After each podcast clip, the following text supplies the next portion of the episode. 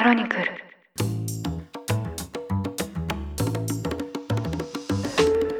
おはようございます。2023年5月8日月曜日。ニュースコネクトあなたと経済をつなぐ5分間パーソナリティの新井里奈です。この番組では1日1つ5分間で世界のメガトレンドがわかるニュースを解説していきます。朝の支度や散歩通勤家事の時間などにお聞きいただけると嬉しいです。さてゴールデンウィーク明けオープニングの読み上げちょっとした変化にお気づきかもしれませんが今日から2023年という年も読み上げていきます。実はリスナーさんからお便りをいただきまして取り入れさせていただきました。貴重なご意見ありがとうございます。こうして日々お便りや SNS 上などでいただくご感想やフィードバックいつもチーム一同非常に励みになっております。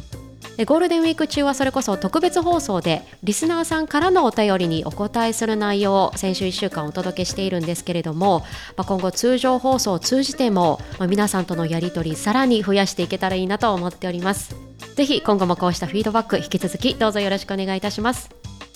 さて今日は華やかな式典の背景に起こっているこちらのニュースを取り上げます。先週、イギリスで地方選挙が行われ、スナク首相率いる与党保守党が大敗。およそ8000議席のうち全体で1000議席以上を減らしました。記録的なインフレ、そして EU 離脱後の経済が低迷していることに対する国民の不満が大きく現れた形と見られています。イギリスでは同時期に70年ぶりとなるチャールズ国王の戴冠式に注目が集まっていますが、その裏では抗議活動も行われていました。国民は物価高が改善せず生活に困窮している一方で、イギリス政府は長年王室に財政支援をしている、そうした背景から君主制を廃止にという声も上がっているとのことです。今回の選挙で最大野党の労働党は500議席を増やし、北アイルランドを除く地方議会の合計議席が21年ぶりに首位となりました。また与党第2党である自由民主党も400議席を増やしたとのことです。今回の地方選挙は昨年秋に就任したスナク首相にとって初めての全国規模の選挙です。スナク政権に対する初の審判としても注目されましたが、今回の結果は再来年2025年までに行われる総選挙にも大きな影響を与えると見られています。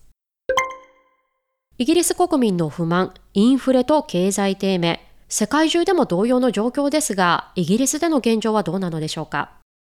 まずはインフレです。CPI 消費者物価指数は2021年から22年にかけて急激に上昇。昨年10月には11.1%を記録しました。今年に入り少し緩和されていますが、未だ7ヶ月連続で2桁のインフレとなっています。中でも食品価格、そしてエネルギー価格の上昇が著しく、食品に関しては今年3月時点で前年比19.1%増と45年ぶりの高水準です。エネルギー価格に関してもこの1年でガス価格が129%上昇しています。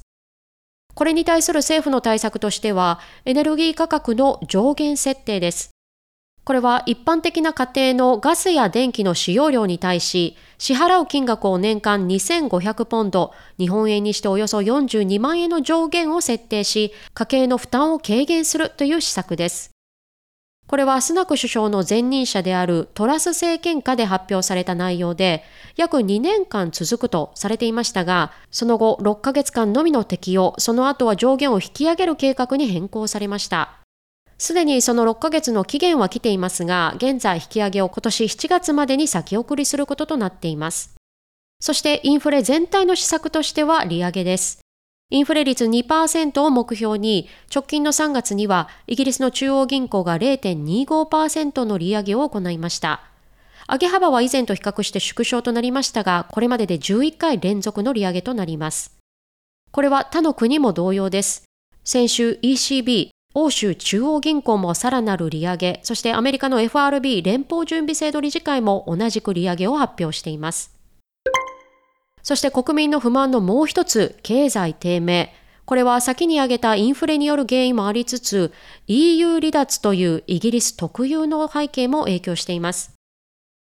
離脱から3年が経過した今、ブルームバーグエコノミクスによる分析によりますと、離脱によるイギリス経済の損失は年間1000億ポンド約16兆円との試算を発表しました。この背景には企業投資の低迷と労働者不足が挙げられています。EU 離脱後のビジネス環境が不透明とした不安が大きく影響し、企業投資は G7 主要7カ国の平均と比べても19%も低いとしています。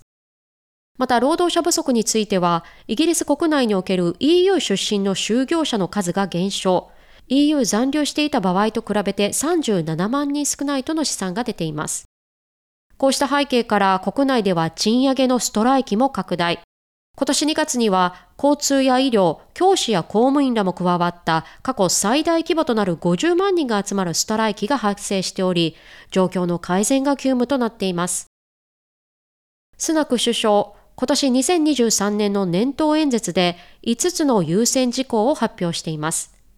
その上位2つはまさに今年中のインフレ率半減、そして経済成長です。